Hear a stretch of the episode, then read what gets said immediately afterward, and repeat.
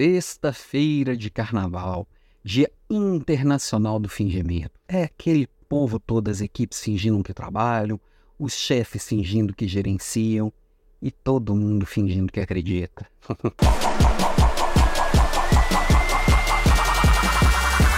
Oiê, bom dia. Eu sei que não é todo mundo e que não é toda a realidade que traz essa afirmação que hoje é o Dia Internacional do Fingimento, mas é no mínimo, no mínimo, o Dia Internacional do Desaceleramento.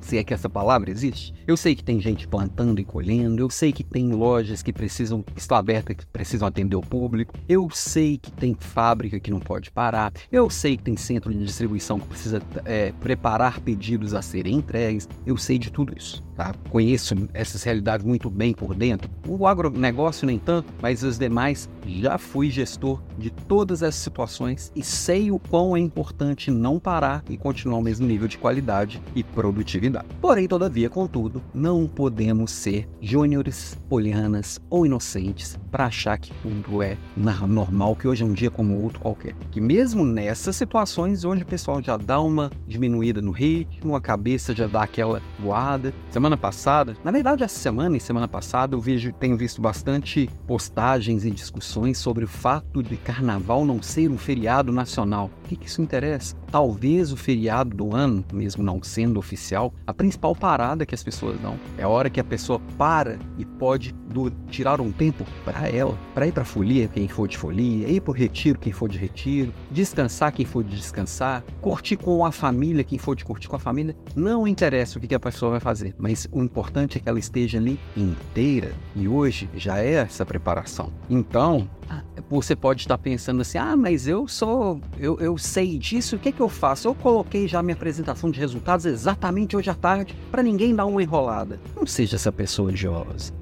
Não é legal. Não, fa não precisa disso. Se ao invés disso você se organizar, mandar um, mandar um e-mail, mandar uma mensagem, ligar para as pessoas que, que, que, estão em home office, ou se as pessoas já foram para o trabalho, liberar agora na hora do almoço, se for presencial principalmente, porque você simplesmente está aliviando as pessoas de ter que enfrentar o trânsito no fim do dia, você já aumenta um pouquinho a folga delas, tá todo mundo com a saúde mental meio baqueado. Se você não acha que a sua tá 100%, na verdade você não sabe que a sua não tá legal também, porque nesse momento de mundo que eu tenho percebido é que, em geral, as pessoas precisam dar uma desacelerada, dar uma respirada, olhar para si e, quem sabe, voltar na semana que vem bem melhor. O ganho vai ser muito maior. E às vezes a gente precisa fazer menos para fazer mais. Eu sempre trago aqui a importância das pausas. O, o quão é importante eu parar ao longo do dia. Pelo menos, se, se, se for impossível parar a cada 20 minutos, meia hora, que eu sei que para algumas pessoas isso é impensável, a cada duas horas, dá uma paradinha de 10, 15 minutos que seja. Na hora de almoço, parar é parar de verdade, um por uma hora seguida. À noite, desconectar de verdade. E nessas paradas de final de semana, parar final de semana. Nas paradas de férias, parar para séries. Nos feriados, especialmente os prolongados, relaxar. E é isso, eu acho que quando a gente consegue dar uma parada, a gente volta muito mais pleno. Para a maioria das situações que eu falei, maioria dos casos o pessoal hoje finge que não trabalha, né? Que é o bem comum para os trabalhadores do pensamento, para as pessoas que estão no dia a dia resolvendo problemas, fazendo análise de, de situações, análise de projeções é, e análise de resultados, para pessoas que criam, é, sejam criando produtos, criando ideias,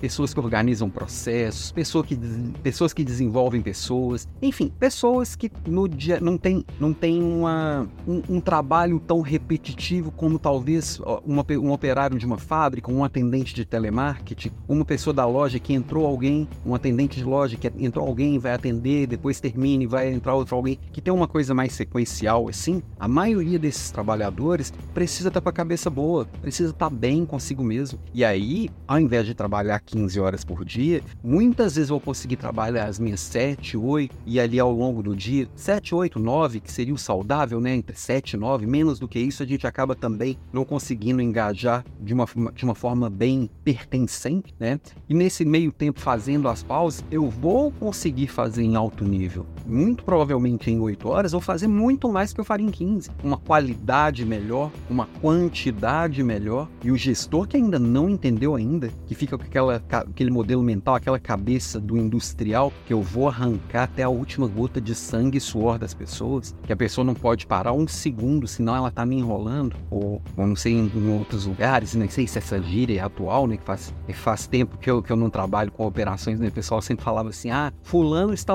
tá morcegando. quando tá morcegando é que quando tá fingindo que tá trabalhando ali no dia a dia. Hoje é um dia dos morcegos saírem das tocas. então, essa coisa de ficar vigiando para ver se a pessoa tá morcegando, isso é coisa do passado. Não cabe mais. Para os trabalhadores do pensamento, é importante parar. É importante, às vezes, morcegar, o famoso ócio criativo, né, lá do, do Domênico De Masi, que nunca fez tanto sentido e nunca se fez tão necessário. Bem, então, para não me alongar muito nessa sexta-feira de carnaval, então eu queria te agradecer. A aula de ontem foi muito legal, aula sobre negociações, negociações estratégicas, como negociar nesse mundo de hoje. Falei de inteligência artificial, falei de Big Data, como isso se conecta com, com as negociações, falei sobre relacionamento humano, engenharia humana. Tá bem legal, ainda tá disponível. A aula da semana que vem, vou liberar você da sua quarta-feira de cinzas, Dia, Internacional de Curar Ressaca, é, e, e, nossa aula será novamente na quinta-feira às 18h26. Se você não se inscreveu ainda para as nossas aulas, entra lá em alampimenta.com.br, alan com dois L's. A aula tá lá, a, a, o link para você receber os links das aulas, para entrar no grupo VIP e receber. E quem não sabe, o livro Decisões, Decisões Estratégicas, Decisões Corajosas, a Batalha do Líder contra a Incerteza no Mundo Pós-Digital de minha autoria, meu primeiro livro, já está disponível para pré-venda. Vou fazer um evento de lançamento, não estou fechando aqui se vai ser dia 18 ou 25, um evento online. Estou negociando possível lançamento é, presencial em algumas cidades. Se você tem um evento aí na sua cidade ou conhece uma, uma grande livraria, algo pudesse ser legal aí, me manda aqui o um inbox. Vai ser legal se eu puder ir por aí. Eu não estou com tanta agenda para fazer o presencial, mas eu estou me esforçando para colocar. E esse livro aqui tá bem legal, vale a pena.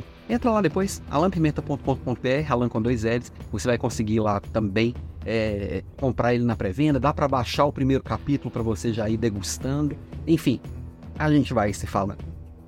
Beijo para você, um ótimo carnaval, folia para quem é de folia, descanso para quem é de descanso, retiro para quem é de retiro, família para quem é de família e seja você mesmo, olha para dentro de si se recupera e volta na semana que vem pleno para conquistar tudo que você merece.